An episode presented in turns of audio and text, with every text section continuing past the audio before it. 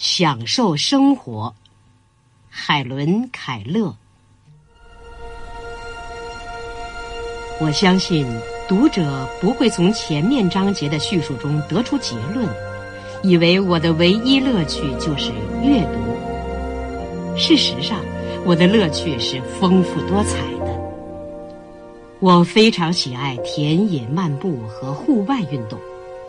在我还是个小孩子的时候。就学会了划船和游泳。夏天在马萨诸塞州伦萨姆时，我几乎都是生活在船上。没有什么能够比得上朋友来访时出去划船更有乐趣了。的确，我并不能平稳地驾驭船只。我通过辨别水草和睡莲以及岸上的灌木的气味来掌握方向。桨用皮带固定在桨环上，我从水的阻力来知道双桨用力是否平衡。同样，我可以知道什么时候是逆水而上。我喜欢同风浪搏斗，驾驭坚固的小船，服从于我的意志和履历。它轻轻地掠过那波光粼粼的湖面，水波不停地使它上下颠簸。此情此景，令人心旷神怡。我也喜欢划独木舟。我说，我喜欢在月夜泛舟时，你们也许会哑然失笑。的确，我不可能看见月亮从松树后面爬上天空，悄悄地越过中天。为大地铺上一条闪光的道路，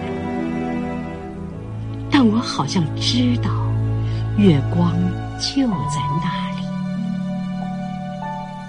当我累了，躺到垫子上，把手放进水中时，我仿佛看见了这照耀如同白昼的月光正在经过。我触摸到了他的衣裳，偶尔，一条大胆的小鱼从我手指间划过，一颗睡莲含羞地亲吻我的手指。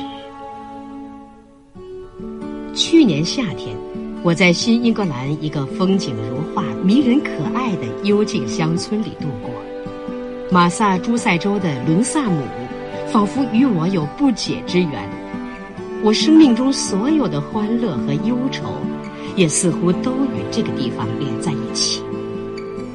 钱布林斯故居，靠近菲利普王池畔的红色农庄，成了我的家。每每想起与这些亲朋挚友共同的快乐时光，以及他们对我的恩惠，心里就充满了感激。他们家的孩子与我成为了亲密的伙伴，为我提供了很大的帮助。我们一起做游戏，相携在林中漫步，在水中嬉戏。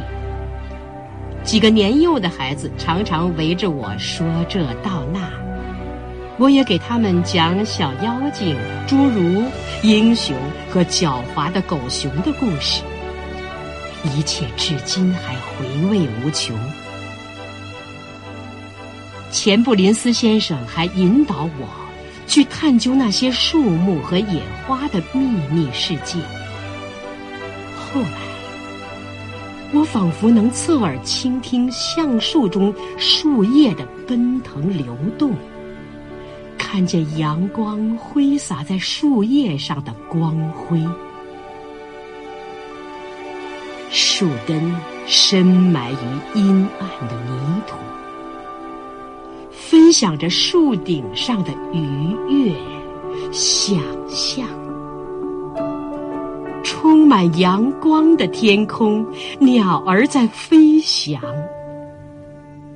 啊，因为同自然有着共鸣，所以我也理解了看不见的东西。在我看来，每个人都有一种潜能。都可以理解开天辟地以来人类所经历的印象和情感。每个人潜意识里还残留着对绿色大地淙淙流水的记忆，即使是盲聋人，也无法剥夺他们这种从先代遗传下来的天赋。这种遗传智能是一种第六感，融合了视觉、听觉、触觉于一体的灵性。除了从容散步，我还喜欢骑双人自行车四处兜风。凉风迎面吹拂，铁马在胯下跳跃，十分惬意。迎风快骑，使人感到轻快又有力量，飘飘然而心旷神怡。在散步、骑马和划船时，只要有可能，我会让狗陪伴着我。我有过很多犬友，躯体高大的马斯蒂夫犬，目光温顺的斯派尼尔犬，善于丛林追逐的萨托猎犬，以及忠实而其貌不扬的蒂瑞尔狼狗。目前我所钟爱的是一条纯种狼狗，它尾巴蜷曲，脸像滑稽，逗人喜爱。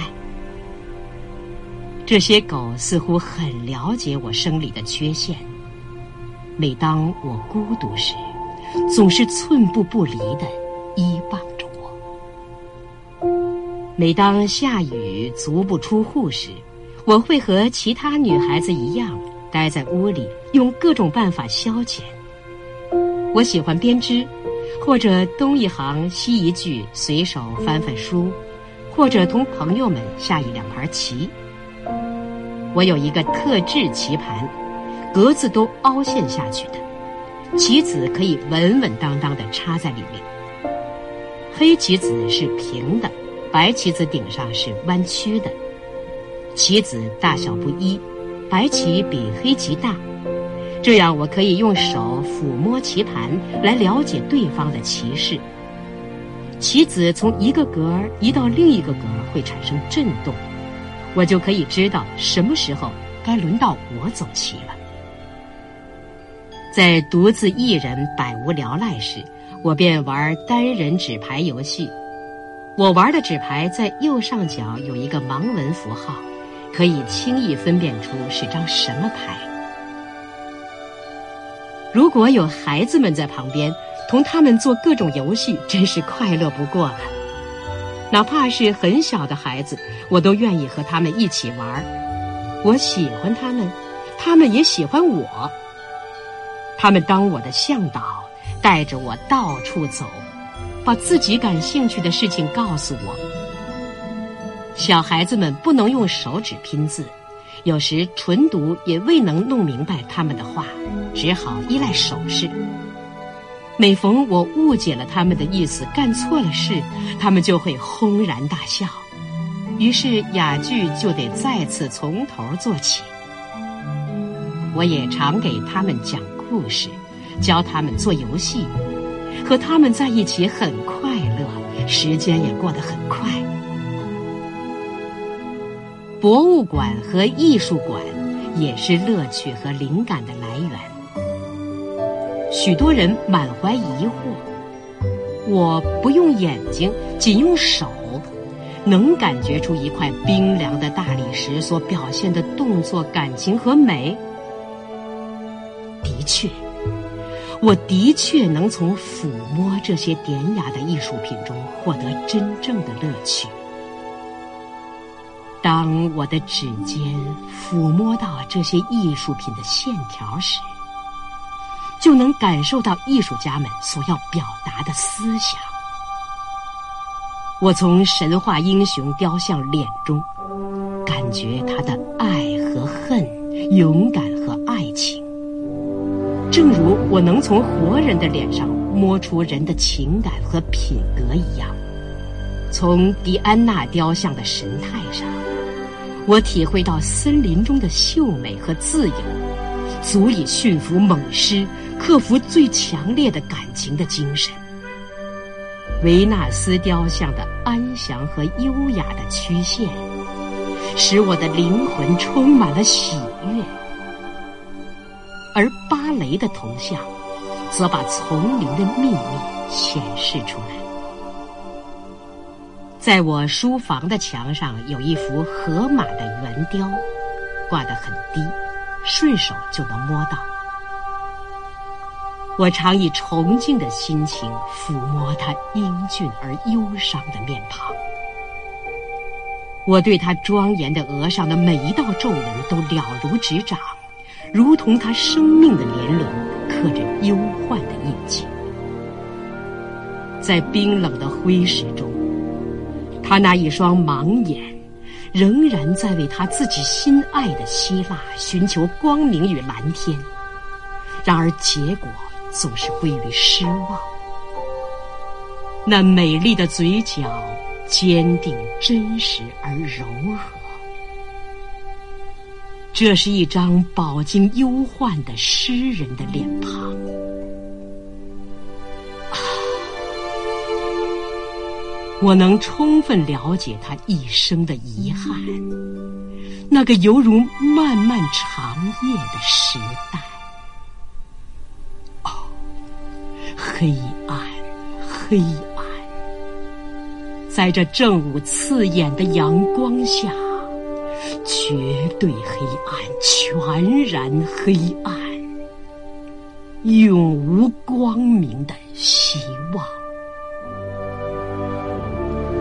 我仿佛听见河马在歌唱，从一个营帐行吟到另一个营帐，探着步子摸索着。他歌唱生活、爱情和战争，歌唱一个英雄民族的光辉业绩。这奇伟雄壮的歌。使盲诗人赢得了不朽的桂冠和万世的敬仰。有时候，我甚至怀疑，手对雕塑美的欣赏比眼睛更敏感。我以为触觉比视觉更能对曲线的节奏感体会入微。不管是否如此。我自认为自己可以从希腊的大理石神像上，觉察出古希腊人情绪的起伏波动。欣赏歌剧是比较少有的一种娱乐。我喜欢舞台上正在上演时，有人给我讲述剧情，这比之读剧本要有趣味的多，因为这样我常常会有身临其境的感觉。我曾有幸会见过几位著名的演员，他们演技高超，能使你忘却此时此境，被他们带到了罗曼蒂克的古代去。埃伦特里小姐具有非凡的艺术才能。有一次，她正在扮演一名我们心目中理想的王后，我被允许抚摸她的脸和服饰。他身上散发出来的高贵神情，足以消弭最大的悲哀。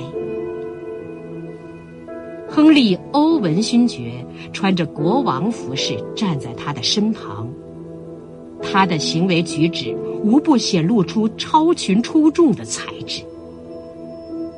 在他扮演的国王的脸上，有一种冷漠无法捉摸的悲愤神情，令我永远。不能忘怀。我仍然清楚的记得第一次看戏的情景。那是十二年前的事情。莱斯利正在波士顿，沙利文小姐带我去看她演出的《王子与贫儿》。我无法忘记剧场所充满的喜怒哀乐。随着剧情的发展，观众一会儿喜。一会儿悲，这位小演员也演得惟妙惟肖。散场后，我被允许到后台去见这位穿着华丽戏装的演员。他站在那里向我微笑，一头金发披散在肩上。虽然刚刚结束演出，他一点儿也没有疲惫和不愿见人的样子。那时，我才会开始说话。之前我反复练习说出他的名字，直到我可以清楚的说出来。当他听懂了我说出的几个字时，高兴的伸出手来欢迎我，表示很高兴能与我相识。我也高兴的几乎要跳起来。虽然生命中有很多缺陷，但我可以有如此多的方式触摸到这个多姿多彩的世界。世界是美好的。甚至黑暗和沉寂也是如此。无论处于什么样的环境，都要不断努力，都要学会满足。有时候，当我孤独的坐着，等待生命大门关闭时，一种与世隔绝的感觉就会像冷雾一样笼罩着我。远处有光明、音乐和友，我进不去。命运之神无情的挡住了大门。我真想义正辞严的提出抗议，因为我的心仍然充满了热情。但是那些酸楚而无意的话语流溢在唇边，欲言又止。犹如泪水往肚里流，沉默浸透了我的灵魂。然后，希望之神微笑着走来，对我轻轻耳语说：“忘我就是快乐。”因而。我要把别人眼睛所看见的光明当作我的太，别人耳朵所听见的音乐当作我的乐曲，别人嘴角的微笑当作我的快。